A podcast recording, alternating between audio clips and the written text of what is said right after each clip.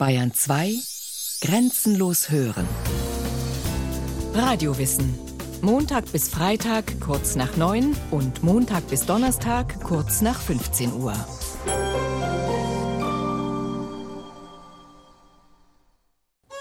Das ist der Fluch in unserem Dienst. Beförderung geht nach Protektion und Laune, nicht nach der alten Rangordnung, wo der Zweite des ersten Erben war. Jago, 28 Jahre alt, Fähnrich in der Armee von Venedig schäumt vor Zorn. Sein Chef, der Feldherr Othello, hat ihn nicht befördert, obwohl er an der Reihe gewesen wäre. Statt seiner ist Cassio zum Leutnant ernannt worden, ein junger Mann, der kaum Erfahrung in praktischer Kriegsführung hat. Wie ungerecht. Nun, sowas kommt vor, damals wie heute. Das Drama ist eine Gattung, die aus dem Konflikt lebt, aus der Auseinandersetzung. Und häufig sind es Situationen, die wir auch in unserem alltäglichen, heutigen Leben immer wieder finden. Denken Sie zum Beispiel an Fragen des kulturellen Zusammenlebens. Othello ist ein Fremder, ein Schwarzer, ein Söldner in der Armee von Venedig, der vor kurzem die Senatorentochter Desdemona geheiratet hat. Cassio, der Desdemona seit seiner Kindheit kennt, hat sich dabei als Mittler und Liebesbote betätigt. Und Othello hat sich nun durch die Beförderung revanchiert. Günstlingswirtschaft also. Wegen einer Frau. Diese Liebe macht Ärger, sorgt für Unruhe, weil sie sich mit den gesellschaftlichen Bedingungen nicht verträgt.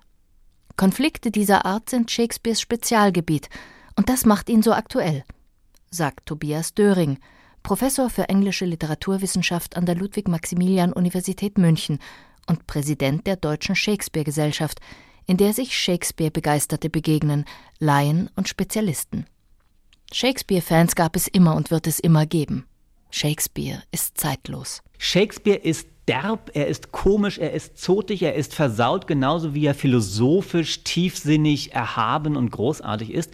Und in dieser Bandbreite, in diesem Spektrum in diesem Reichtum der Möglichkeiten entdeckt eben auch jede Zeit, jede Generation und auch jede Kultur immer wieder ihren eigenen neuen Shakespeare. Shakespeare ist nie derselbe über die Jahrhunderte und über die Zeiten und Kulturen hinweg, sondern eben immer wieder ein ganz neuer und ganz anderer.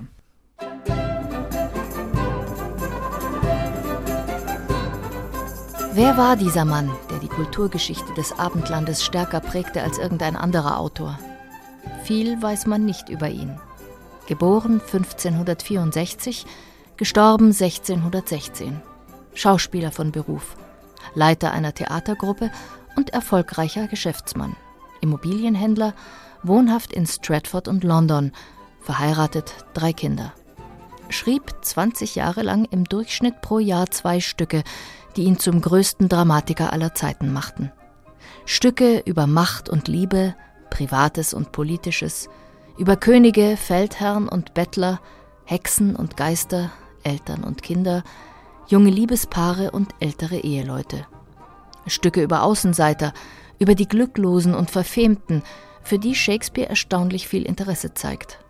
Obwohl die Gesellschaft seiner Zeit streng hierarchisch geordnet ist.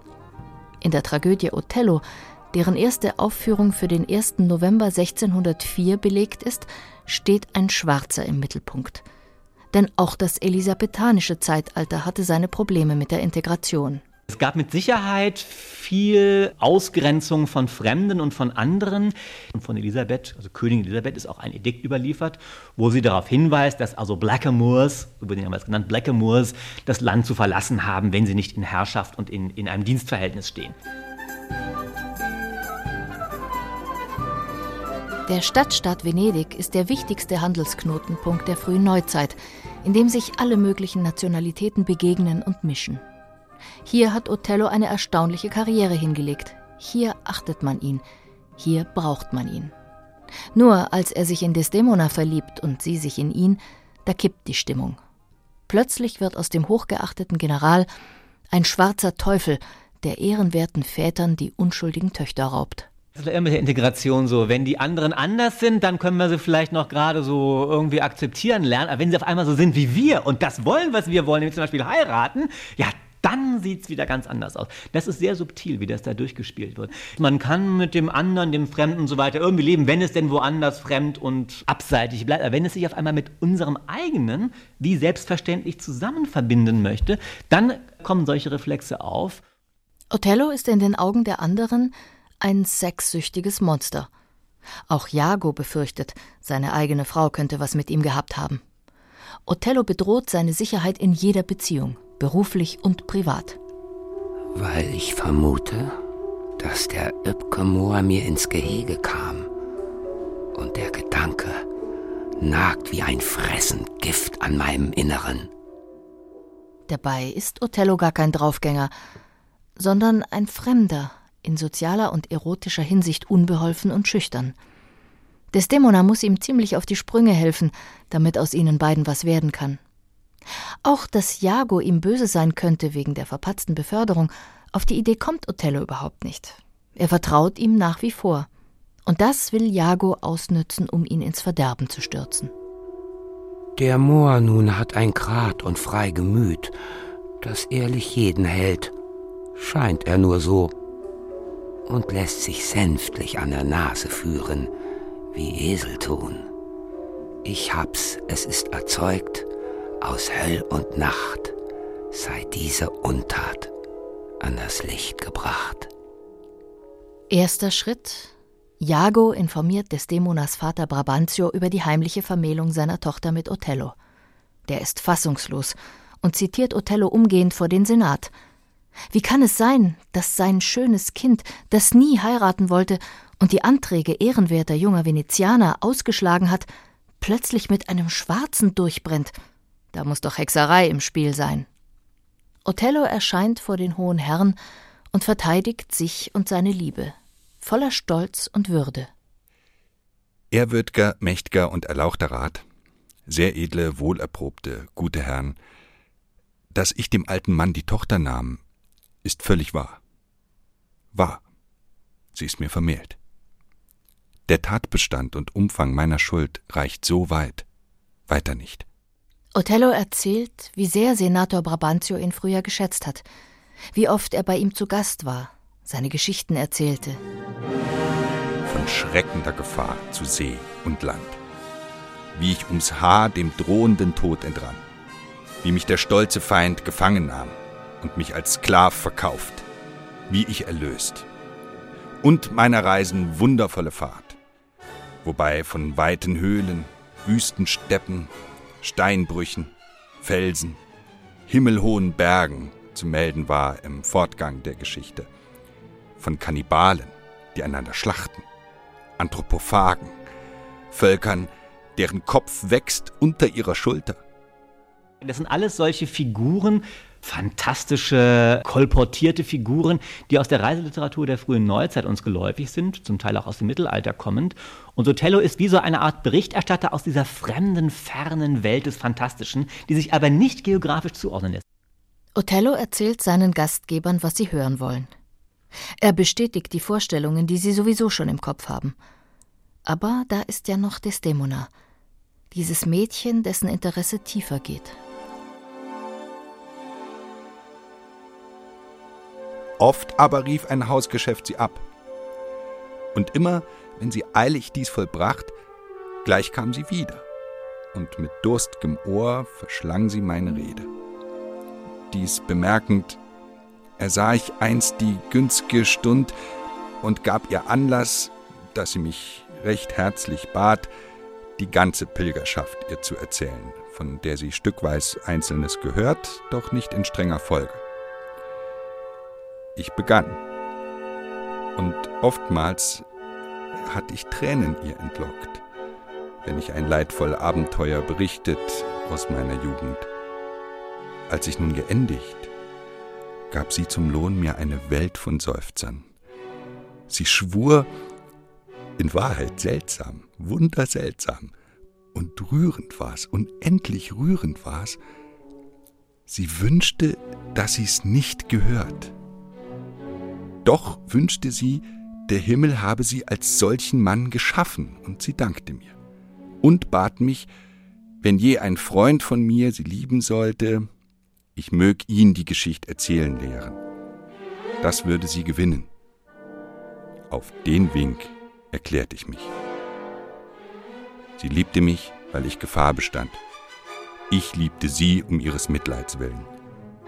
Das ist der ganze Zauber, den ich brauchte.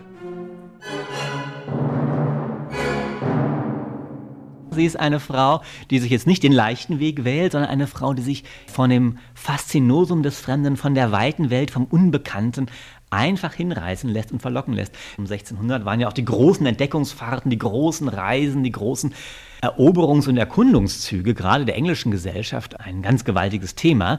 Und Desdemona steht in gewisser Weise eben für diese Lust am Entdeckerischen, für die Lust, neue Welten, neue Horizonte zu erschließen.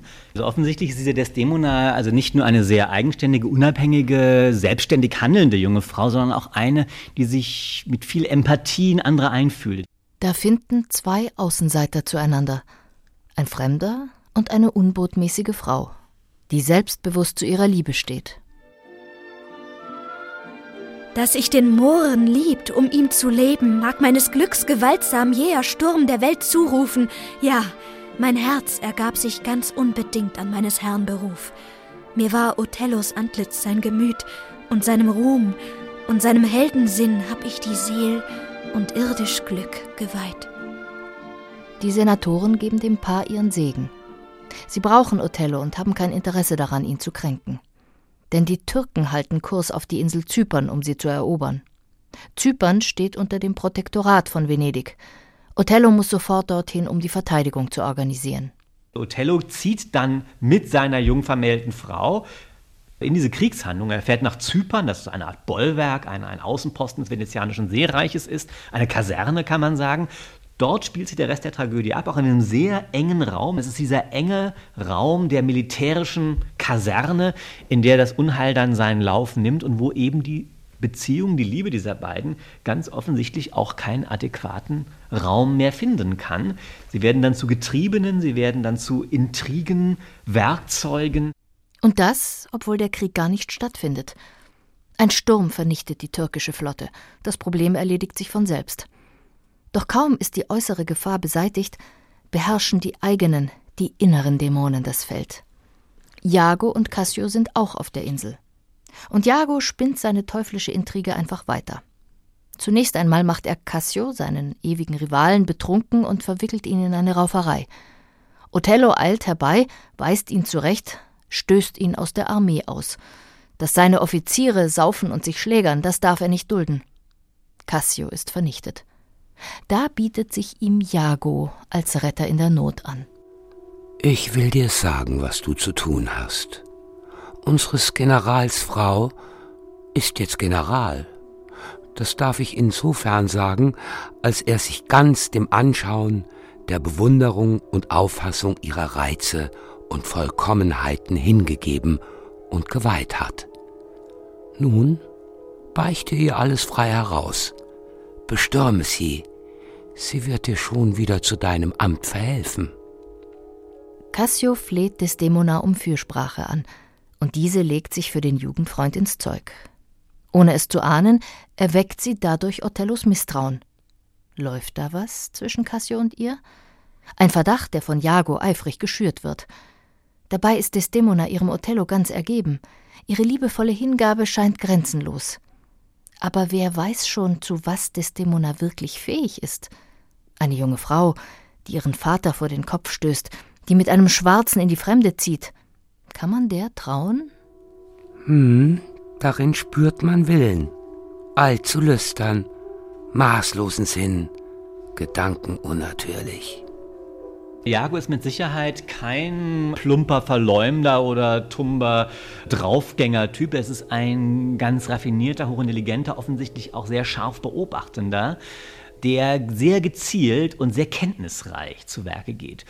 Er bildet sozusagen so eine Aktualisierung einer Verführerfigur, der eigentlich uns immer genau da packt, wo er die Schwächen des anderen erkennt. Letztlich ist diese Jago-Figur wirklich etwas Luziferisches, was Satanisches. Es ist häufig so gesehen worden als etwas grundlos Böses. So haben es die Romantiker beispielsweise interpretiert, was sich eben auch nicht mehr auf gesellschaftliche Ränke oder Intrigen oder Ambitionen einfach äh, zurückrechnen lässt. Höhepunkt von Jagos diabolischen Spiels ist die Entwendung eines Taschentuchs, das Othello zu Beginn ihrer Liebe Desdemona geschenkt hat. Jago spielt dieses Tuch Cassio zu und sorgt dafür, dass Othello sieht, wie Cassio es in der Hand hält. Othello glaubt jetzt natürlich, dass Cassio es von Desdemona als eine Art Liebespfand bekommen hat. Und somit ist es klar für ihn. Desdemona betrügt ihn. Er verfällt in Raserei. Auf, schwarze Rach, aus deiner tiefen Hölle. Gib, Liebe, deine Kron- und Herzensmacht tyrannischem Hass. Dich sprengen deine Last, o Busen, angefüllt mit Natterzungen. Blut, o Jago, Blut!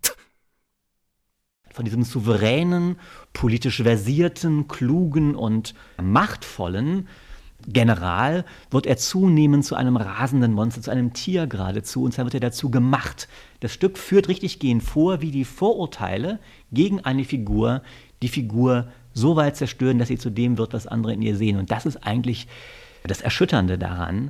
Mag sie verfaulen oder verderben und zur Hölle fahren zur Nacht, denn sie soll nicht leben. Mein Herz ist zu Stein geworden.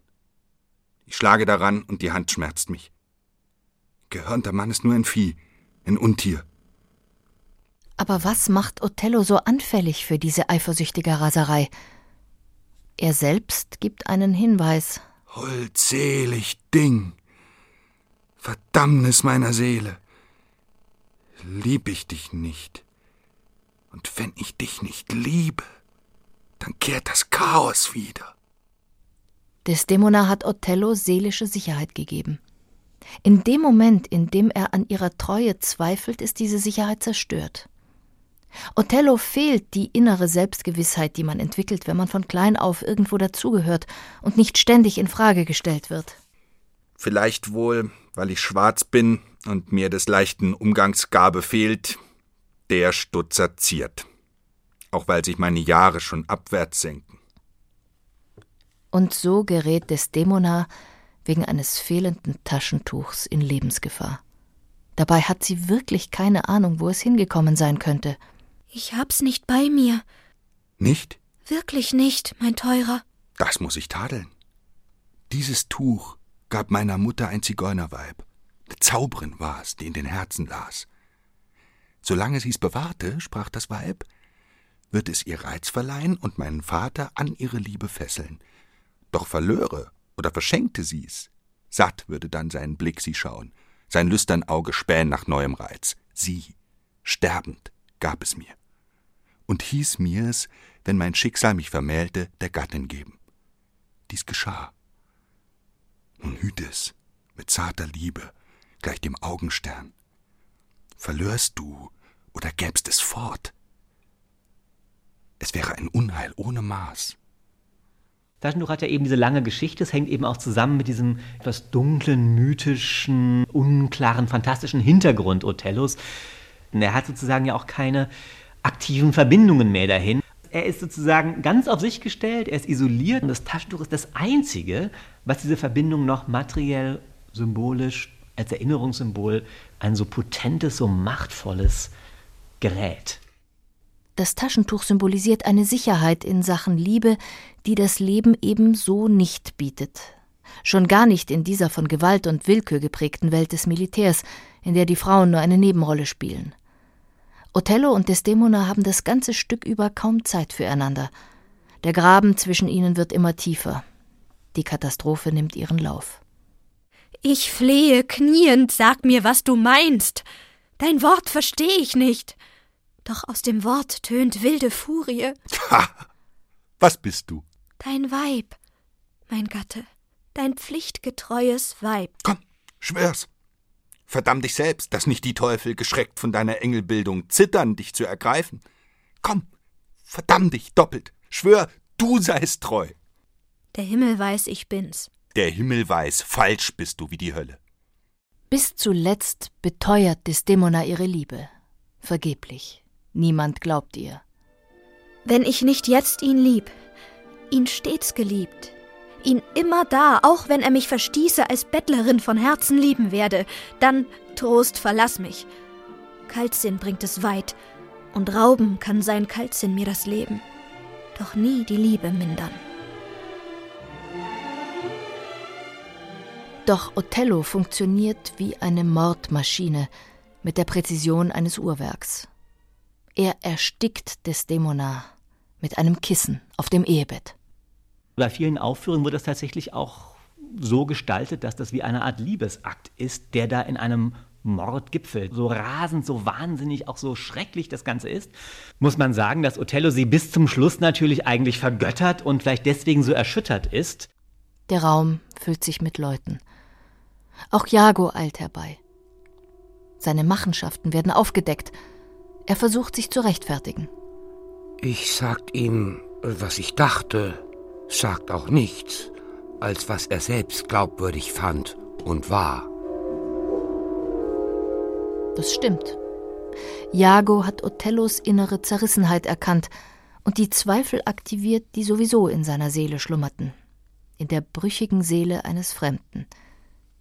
Die Frau muss für die Seelenqualen büßen, für die sie nichts kann. Als Othello erfährt, dass er betrogen wurde, tötet er sich selbst. Sterbend sinkt er noch einmal an Desdemonas kalte Lippen. Ich küsste dich, ehe ich dir Tod gab. Nun sei dies der Schluss. Mich selber tötend, sterb ich so im Kuss. Shakespeare zeichnet das dunkle Bild einer Gesellschaft, die das Fremde nicht integrieren kann, in der man mit Unterschieden nicht leben kann, in der der Tod nicht die Liebe, eine schaurige Verschmelzung herstellt.